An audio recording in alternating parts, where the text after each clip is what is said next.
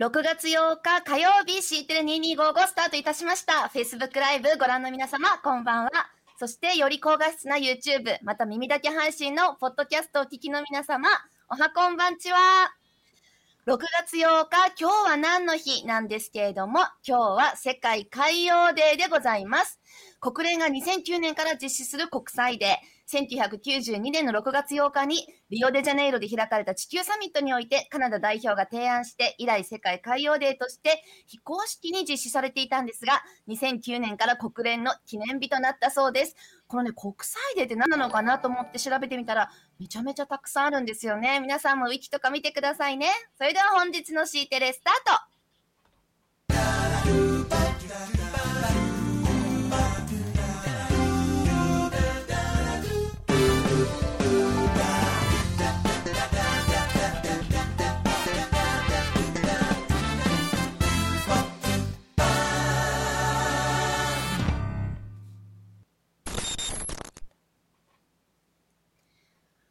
こんちは、ナビゲーターの高木です。ルネサンス。ちょっとなんか言っといてだから。新しいことする。どうしてひげなそこなの？ルネサンス。ルネサンス。いやちょっと今日なんか最初からいいねが多いよねまみちゃんとあのきよちゃん。97回目？やっぱりみんな今。はい、あそうだね。もしかして若い人には分からなかったかな？や山田るい何世何三何世でしたっけ？はい。あのちょっとコメント違うでしょ、雑でしょ。え 若い人あ下山さんも分からなかったってこと、はい、ルネサンス？分からなかったんですかねもしかして。はい。まさか。まさかまさかの。まさかの。そうか、はい、仕方ないですね。我々もこういう微妙なしねあ昭和ネタではないよね。昭和ではない昭和ではないよね。えー、平成ネタだよね。っていうと、山鳥51世だそうです。はい、部屋と洗濯と私の方がね、年ワイシャツですよ。いや、ただの家事やんってやつね。家事ね、家事ね。はい。そう、そうね、家事のやつね。わかんない、わかんなかったんじゃないかなと思うけど。はい、97回目の放送だそうです。はい、あの僕雑にしか数えてないんでね、あの本当かどうかよく分かってないっていうのと、Facebook ライブの数は数えてるんですけど、Facebook ライブの中にはですね、あの消したものもあったりするんで。まあちょっとあんまり詳細は言えないんですけど、はい。厳密に何回かっていうのはちょっと若干よく分かってない毎日ね、はい、毎日見てくださってる人はもしかするとね、わ、かる、わかるかもしれませんね。脈絡はですね、単に今日は僕は珍しくワインだっていう、それだけですね。はい。たまたま、俺今日、あの、レモンチューハイじゃなくてワインだなと思って、はい。ごめんなさい。乾杯って言ってみたかったんですね。ルネサンスって、ちょっと口をついて出てしまったっていう感じですね。時々ほら、僕、あの、わけのわかんないこと言うじゃないですか。そんな感じいや、皆さん、あの、本当にね、事前打ち合わせしてないと思われるかもだけど、軽くはやってるんですよ。何も言いませんけどね、このでもこの話はしてないですよね。はい。してないですね。ええ合わせませんか？そういうの。しょうがない。え？合わせませんか？合わせませんか？ボケとツッコミみたいな感じですか？いや、どっちかっていうと、僕が突っ込むんじゃないの？僕がボケてちゃダメだよね。え、ごめん、あの、あれは二人でルネサンスって言ってるから。あ、そっかそっか、いいのか、それはいいのか、二人でやるじゃないの。そうなんですよ。よくわかどちらかというといろいろあった、いろいろあった、そう、後にね、ルネサンスって言ってこうね。うん、あ、そっか、いろいろあった後に和解する感じでルネサンスだっけ？あ、違う？うん、まあいろいろ違うけど、ペンさんありがとうございます。あの結局あんまテレビ見てないくせに頑張りすぎるなって話ですね。はい。いやまあねそういう人が雰囲気取り入れたくなるのはよくわかります、はい、そういう脈絡だったみたいで。ちょっとねお笑いにうるさいんでねちょっといろいろあの好きなもんで言いたくなっちゃいました。なんだっけ？えっ、ー、と M1, M M1 だっけ？M1 でいいんだっけ？M1 は知っとるやろ。いやちょっと一瞬 M1 って麻雀のグランプリが何かかなと思ってそれは M リーグだっけ？そう M リーグ。漫才だから M でいいんだよね。いいんだよね。M です。漫才の M ですね。あとなんだっけ？えっ、ー、とボンドモンド TV だっけ？それ麻雀か。何それ。あ、小島さんだ。小島さん。小島さんだ。はい、この前ちょっとお仕事で富山富山市の方とお話しする機会がありまして、うん、富山市の方なのに僕はなんか知らないけどすっごく、えーと、嬉しくなってしまいましてあの黒部の小柴さんとお仕事したことがありますとかってわけのわかんない自己紹介しちゃった何何それ富山マウンティングなの思わず言っちゃった、うん、知ってるよって、言ってみたかった。はい、そうアップルはいそうですよ。この僕の使ってる Mac mini も本当だ。M1Mac ですよ、うん。あ私の M1 どこ行ったかな？どんマウンティングだよ。あれでしょ？MacBook Air でしょ？買ったはいいけど使ってないっていう噂のやつでしょ？俺にくれよ。いやセッティングセッティングしたから俺にくれよ。はい。それでははい。今日もですね、は？シビックテックのみならず IT や DX にまつわるニュースをねいくつか取り上げていきたいと思いますけれども今日はですねまあこう、うん。一応ですねそうこの話は話題話題っていうかもねあちこちねはい、あちこちで話題になってますよね。こうんの障害についてはお話ししなきゃいけないのかなと思いまして、ね、我々も一応ねねこのぐらいのことはあのアンテナに引っかかるんだよっていうことでね、うんお話をしていきたいと思います。少しね解説も必要であれば、解説も加えながら話をしていきたいと思いますけれども、はいちょっとね大規模な障害があったみたいですね。こちらですね。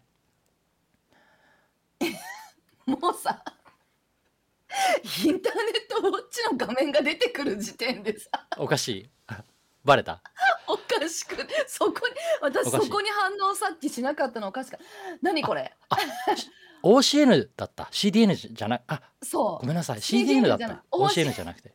あ大大で丈夫です。もこれも？これいつ？そういうボケ？これですねね2004年のボケボケ担当。2004年の5月31日ですね。忘れもしない。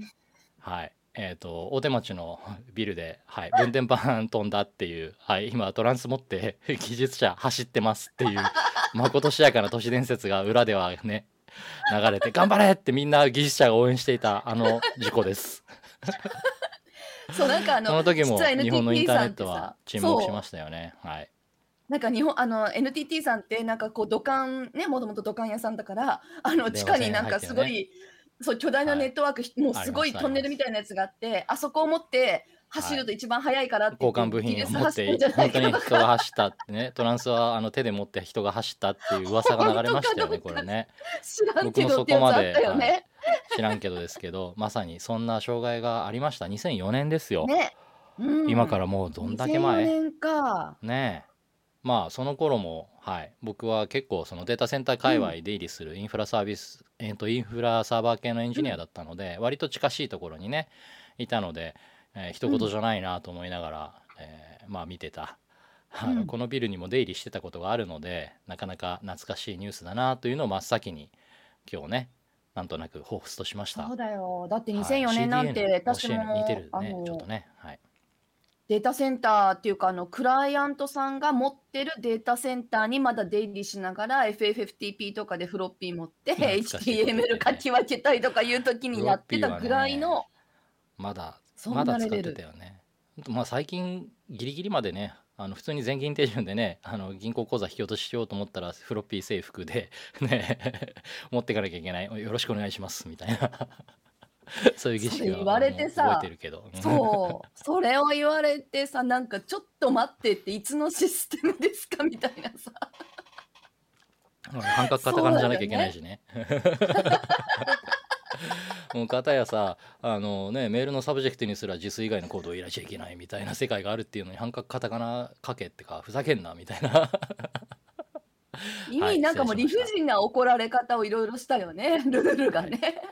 えっとはい昔話はさておきですね、えーうん。今日起きていたのは大手 CDN プロバイダー世界的にあの大きな CDN プロバイダーとして有名なファストリーさんでの障害があって、まあ、あちこちで世界的にインターネットサービスに障害があった、まあ、ウェブが使えないだとかねいろんなサービスが使えないだとかっていったことがあったということですが、これまあ、うん。ファーストリーさんもやらかしてしまったっていうことですけれども2年前にはクラウドフレアさんの障害もありましたし、そうだね。CDN サービスの障害としては別に、うん。まあ珍しいことではないというか、まあ、ただね、うん。そんなにそんなに起きては確かに影響大きいので、うんうんはい、うんコンテンツをまあねキャッシュしてるようなインフラのサービスで普段一般の人たちはきっと知らないと思うんですけどここに障害起きると普通のサービス落ちるのでうん、ねだから CDN は落ちないでくれって思うものがね落ちた感じがあって、たださ、これだからクラウドフレアが落ちた時ってみんなその CDN がどうとか多分あんまなかったと思うんだけど、今こんなにみんな普通の人が CDN 知ってんの？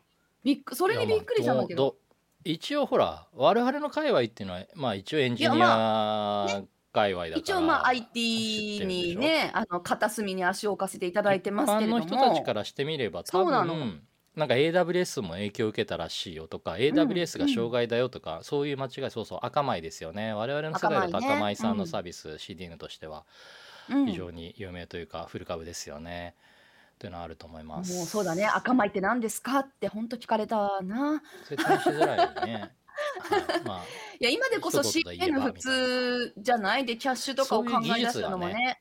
そう昔はあの IP マルチキャストとかそういう技術で本当にそのまあねね。あの一箇所にアクセスが集中しないように地理的にも分散させておいてで最も近いところからデータ取ってくるような、そういう仕組みが、まあ、CDN の、えー、と提供しているサービスですけれども、こういうのがあるからインターネットっていうのは、まあ、安定して運用できているというところですよね。まあねこれすごいなと思うのは相変わらずそうですけど何時間かっていうレベルで障害が復旧されてるわけですよ。すご。いよ。でねねさっき引き合ないに出した。うん。はい、あの昔のねうん。分電盤でどうのっていう話ですけど、あれはまさに部品を持って技術者が走ったっていう、まあ、物理的な障害でネットがインターネットに全体がね、うん。影響を受ける、うん。日本のインターネットがうん。影響を受けるというような、まあおそらく最後に近いようなそういう物理障害だったと思うんですけど最近は論理的な障害ですよね。ね。どっかが壊れたからって言って影響を受けるような状態にはなってないので当然クラウドで仮想化がされているので。仮想化がね、そうだよね。ただ論理的がゆえにあの問題ね障害の原因を追求するのは非常に複雑になっているはずでそれが数時間単位で復旧できていくってことは本当に優秀なエンジニアが世界的に活躍をしているという事実であってねだって本当に物理サーバーの何か壊れたっていう保守でも本当に高額な保守のレベルでも4時間応答とかっていうのが普通だったんで昔は。4時間で交換します。障害を直しますじゃないからね。4時間でエンジニアが応答しますと。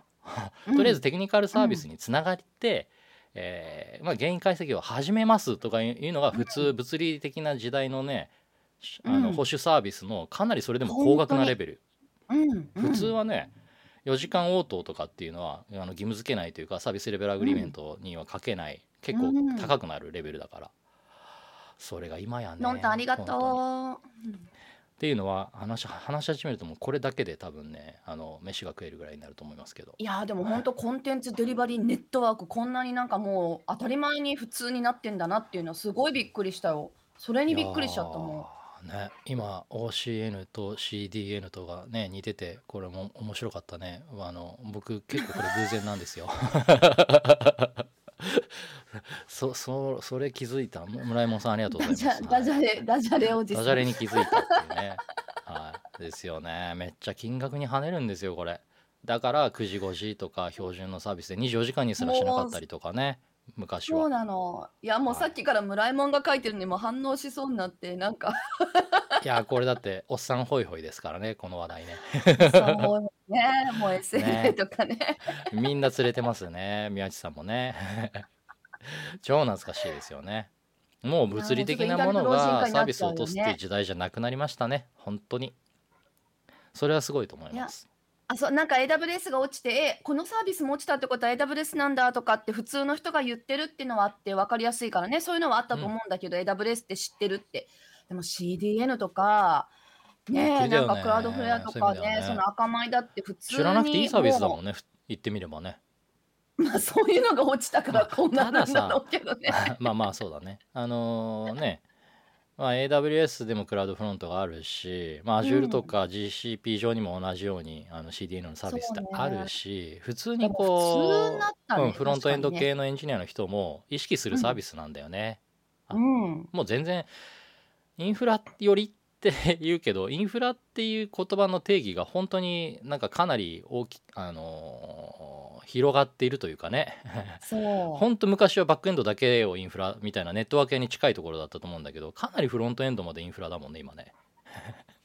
いやだからさフロントエンドバックエンドみたいなこと言われて切り分けてなんかこうねあの使用書書く相談とかなんかされたりとかあったりするんだけど業界が曖昧。いや何をうん。そう何を言ってフロントって言ってるのかもう今ってそこシステム分離されてないからねって、仮想化のレベルが本当深すぎて。何でもかんでもだから。本当にね、はい、いつもありがとうございます。ありがとうございます今日はちょっと真面目な話してますよ、はい、ね。ワインを飲みながらね暖炉の前でインターネット老人会を、ちょっと最近あの親父のフェイスブックに書いたら欄の、に対するコメントをねいくつか読んでるうちに何独り言言ってるんだなこの人たちはと思っていたら全員親戚だったっていうね。ね私無理やりあそこ割って入ろうかなって面白いなと思ったけどあんまちょっと冗談になりそうにないのでやめときて途中で気づいて あれ違った名前が微妙に違ったと名字は一緒だから気づかなかったみたいな。そんパなネタがあパにタックりまして。タックンに和樹さんにそれではまたみんな微ニュースさておき他にいくつかねご紹介していきたいと思います、ねここから先はははい、えー、と打ち合わせをしておりません。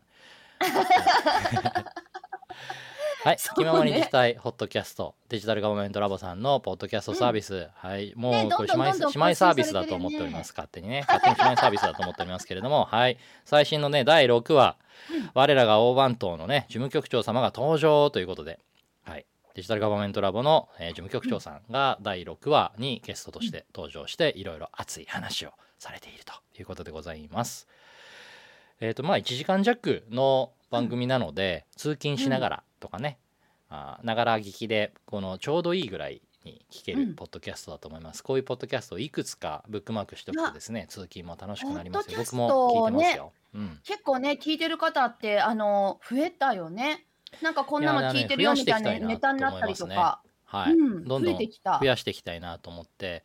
先日、あの、うん。高橋さんねヨルダンから来ていただいて、ポッドキャストの特集みたいな感じでお話もしました、うん。その時に高橋さんからおすすめいただいた非常によくできている古くから有名なポッドキャストサービスということで、リビルドさんですとかいくつかはい。ご紹介いただいたかと思いますけれども、うん。僕もあれから聞くようにしてます、ちょっとね2時間とかおー。3時間とか長いのもあるので、そういうのはなかなか聞けなかったりするんですけど、うん。えっ、とどれだったかな？最近はあの例の、えっと及川拓也さんとかが出てる回もあって、ちょっと面白おかしく話を聞かせていただきました。僕はあのお会いしたことも何回かあるので興味深く聞かせていただきましたけど、やっぱねそういう良質なポッドキャストサービスに触れて、うん。いろいろ勉強していくぜひね海外の方とかもね、うん。ちょっと取り入れて我々のポッドキャストも少しねもっといい感じに変えていけたらなとかって思ってますそうだけど、よね。いややっぱ、ま、耳だけでね私たちも聞いてみても難しいよね。これ2人で掛け合いしてるからテンポよく聞こえるけど1人で本当に面白く喋る人たちって、ラジオの DJ とかすごいなとかって思うねね。テンポ1対1でねね。ホストとしてゲストの面白い話を引き出す時に本当ねテンポって大事だもんね。一瞬でも間があるとなんかこそうう変な空気流れるからそう。いうところはね 我々ほら2人いるから、ね。そういううん。ちょっとした間でもさスッとお互いが入入っていけるから少しそ大こは体ね。好きなこと喋ってるからね。そうそうそうそう。噛み合でわない分。もそれぐらいのうん。うん 噛み合ってる分にはいいよねって思ったんだけどよく考えたらいつも噛み合ってねえなと思って。でもそれがいいのかなとか思ったりちょっとよくわからないですけど、はい、ねかぶりまくってるぐらいでテンポよく聞こえちゃったりするぐらいだから一人は本当大変だよね。すごいなってポッドキャストとか聞いてると本当思います。うんそしてまあちょっとあとはですね、改めていくつかあの毎日告知していこうと思ってますけれども、はい。こちらも、はいえー先週からずっとお話をしておりますけれどももう読み終わりましたか？皆さんそろそろ、ね。はい、今度こちらね GDX 読書会とかもねあるからねこれからの人もいるかな？うん。はい。うん。あのもうすでに都内の書店ではですね手に入らないところもたくさんあるという。噂を聞いております。そうなんです、私も近くに行ってみたけどもなくってもう一はい。回国庁舎さんの方に行きました、ね、本社に行ってもらってきてるっていう人もいるようで、はい。ね、そうですね。やっぱなんか綺麗だから手に取ってみたいなってあのいやそう思ってる方も多いみたいで、うんうん。あとですねちそれもいいょうどことだよね。タイミングを同じくしてですね今ちょっと、あ写真まで用意はしてないんですけれども、うん。あのうん。僕、同じ名字の、えー酒井さんっていうね、IT メディアとかに記事を書かれてるライターさんがあじゃあ大久保さんのなんか記事とかでそうそうそうそう。ね。はい。あのルポでね DX の最前線みたいな本をちょうど同じ時期に出版をされておりまして、そちらの方も話題になっているかと思いますので改めて、ね、取り上げさせていただきたいと思います。はい、こちらの方ねヤギンさんおはえーよう、若林圭さん一応ですね予定ではあさって10日の夜に、ご出演いただけることとなっておりますので、えーちょ直前までちょっと調整難しいところもあれば、うん。あの何とも言えない部分もあるかもしれないんですけど一応予定でね、うん。10日の夜ということになっておりますので、お楽しみにということで告ですね知させていただきます。エまたね16増田千佳ちゃんもね2人、はい。若林さんと一緒に来てくれるんじゃないかな。そうそう若林さんもポッドキャストやってるらしくて若林さんがおすすめの本を、ただなんか読むらしいんだよね。ちょっとあの興味深いよね。そう本の中の多分一部分を何の解説もなく突然そこだけ切り取って読むらしいんだけど多分なるほど若林さんがそこをいい感じになんかこう金銭に触れたみたいなとこなんじゃないかなと思うんだけどそうヨッシーが教えてくれたこの間、あの経産省の、あはい。えっ、と 情報プロジェクト室長のね吉田さはいんのことです吉田さんね。と、うんはい。あのなんかそのねこあの若林さんのポッドキャストすごい面白いんだよって教えてくれてあそうね永田さんも。もしよかったらちょっと後でねリンクとかご紹介しておきますので、あ皆さんも聞いておいていただければなと思います。いいですよねやっぱりそういうの。この GDX のなんか読書会神戸もね6月17日にありますよと。あとまた静岡の掛川でもはい。6月13日やりますよっていうので、あのなんか私も Facebook 見たらそこでシェアさせてもらってるんですけど他にもなんかやるよってところあったらぜひまた教えてください。これねあのさっきの若林さんの本ねあの本当前書きの部分最初の部分だけでもうん。朗読したいよね。それを読んだだけでもあのいうんなんか読みたくなるというかえっていう感じのね、そう最初からガーンとくるのであの本当ねもし手に取る機会があれば、とか PDF 版ダウンロードできますのでもしね、PDF 版ダウンロードしたら最初の部分読んでいただくとワクワクしてず次々と読み進めたくなるそんな内容になっています。そうだねみんなだからそのあの一言を見てどういうことを感じるかってところが結構違ったりするところもあるだろうからそういうのもみんなで読み合わせてね読書会は結構楽しいんじゃないかなと思うよね。ね。はい。うん、そうだね。読書会やりたいね。はい。で、参6月加したいね16日から、そうなの。だから10 17日は、6月神戸で。16から18の3日間の、あのね、はい3日間のありますけど、この17日にははい神戸で、はい、読書会があるらしいですが、そう。はい、公開イベントがありますので、そう7時かぶってから9時3ないので日、間3夜連続。皆さんちゃんと PTX の方で登録しといてくださいね。視聴登録が必要になってますので、お願いします。でうん。さてじゃああと2つぐらいですね。これも毎週もうカウントダウンに近いのでねお話ししていかなきゃいけないんですが、私事で申し訳ありませんけれども、こちら。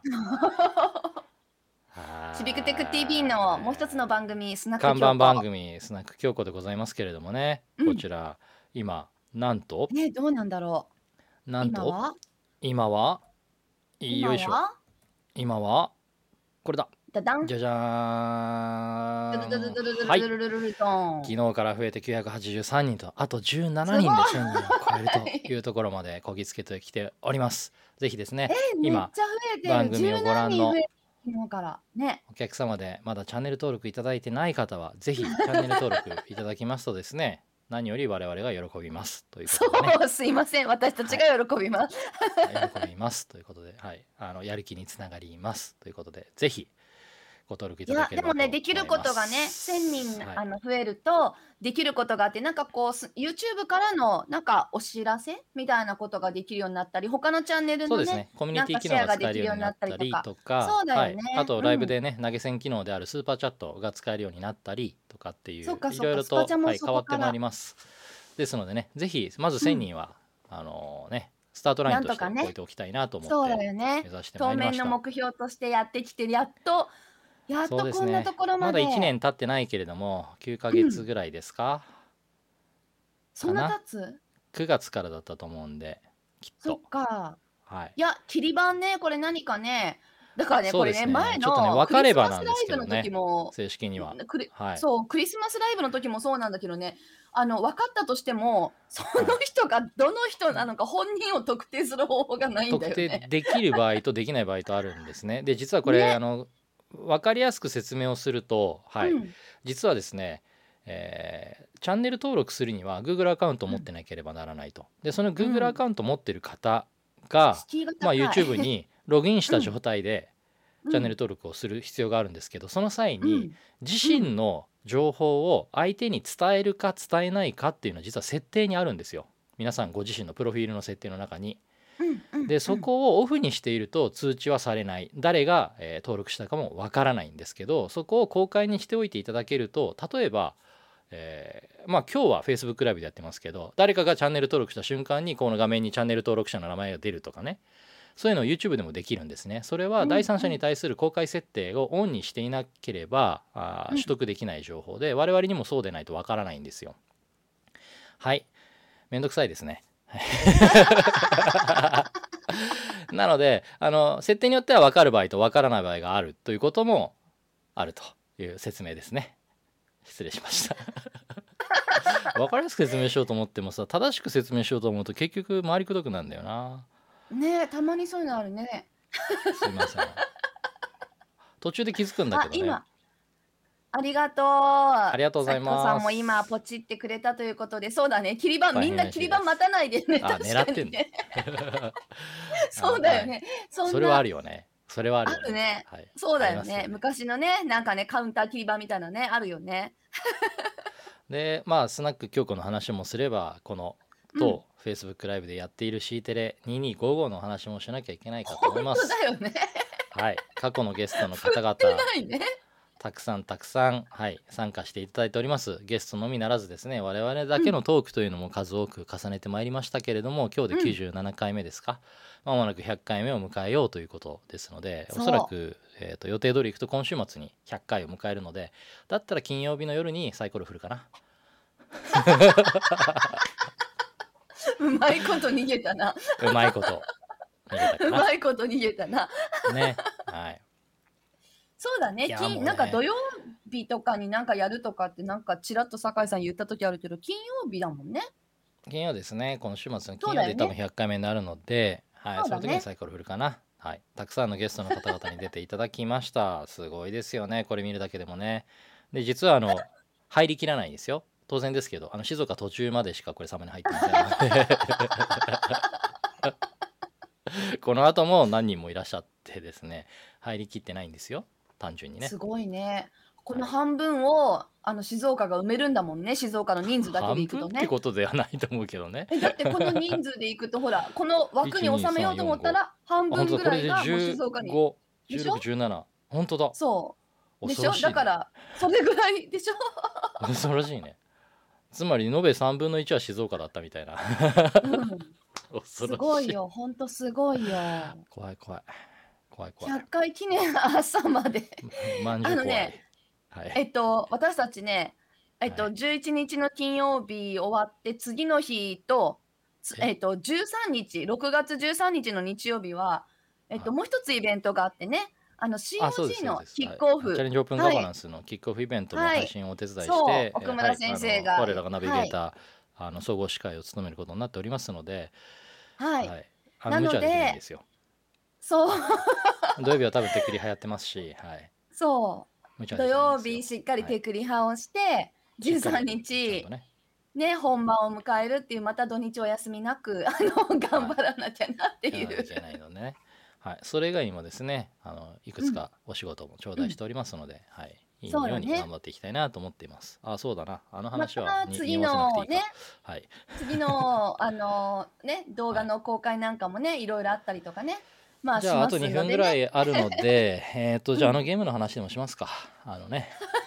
そうね。僕がちょっと Facebook に書きましたけどね。最近ゲームやってるせいで Facebook の広告に出てくるんですけどなんかこう人がさスマホゲームね。海岸に流れ着いてで起き上がってわーって言って。ね、いきなりこうその辺を耕したりね畑が出てきて家が建ってとかそう。やってこう領土を拡張していってみたいなそういうリアルタイムストラテジー系のゲームの広告がいろんなの出てくるんですけど、大概見ててイラッとするのがなんかこう、ね。海からビーって川引いてで畑周りに耕して作物が育ってって、いや塩害で何も育たねえだろって もうこの時点で積んでるだろって。そう真そう。水も真水もなければ。山と川がなきゃさ無理だろう真水って。もう島に流れ着いた時点でアウトでしょって。ね木が育って、作物も育ってなんかそうそう。金も生まれてきていや金どこで使うのかよくわかんなそいうしそう。あれ金意味ないよね。金が掘れようが何しようがそう。ザックザクザックザクなんかドラゴン出てくるやつもあったりとかさそうそうそう。なんかドラゴンあれ見助けたてて本当りとかして、ね、イラッとするんだよね。誰も突っ込まないのかなと思って。大雑把だよな と思って。あれじゃない？みんなさ課金してるからさその広告見てないんじゃない？あそうなのかな。私たちあの必死で課金せずになんとかやろうとしてるからどうしてもさあの広告見なきゃいけないから。ねちょっとねこれねいつか言いたいなと思ってたんでちょっと Facebook でこそっとつぶやかせていただいて何言ってるか分かんない人には本当大変申し訳ないんですけど。ね、はい。そうだね。ポッドキャストとかでねあの聞いてても何を言ってるかわかんないかな。スマホゲームのねそういうね広告間にはまってくる広告の。あるあるですよねみたいな。あとあのなんかさやたら出てくるさ、あのなんかこう大改造。えっ、となんかこここここうやって引っ張るとあうん。なんかちょっと説明できないわ。何？ここで引っ張る？それ知らないかも。なんかここで引っ張るまた今度説明するね。はい。えなんかこうあのこれはボールを口では説明しきれ色で入れるとかやつじゃなくて？わかんない。ちょっとこれ説明したら俺また時間かかるからやめとく。30秒しかないからね。言えなくて終わっちゃう、はいね。はい、皆さんルネであの酒井さんのあの猫ちゃんのチャンネル何だったかなっていう話がコメント欄であったので答えてあげてください。ネチゲオンラインです合ってた？合ってた。本当だ下山さん合ってた。ごめんなさい。あの絶対違うって書いちゃった。はい。はい、じゃあはい、はい。明日もまた、内はい、水曜日でやりますね。明日は、だからはい。ゲストじゃなくて10日になるかなってところで、そうでますた明日もあ GK さってクリスマス若やイベント。林圭さんがいらっしゃると思います、はい。楽しみにお待ちください。皆さんじゃあはい、はい。ありがとうございました。おやすみなさい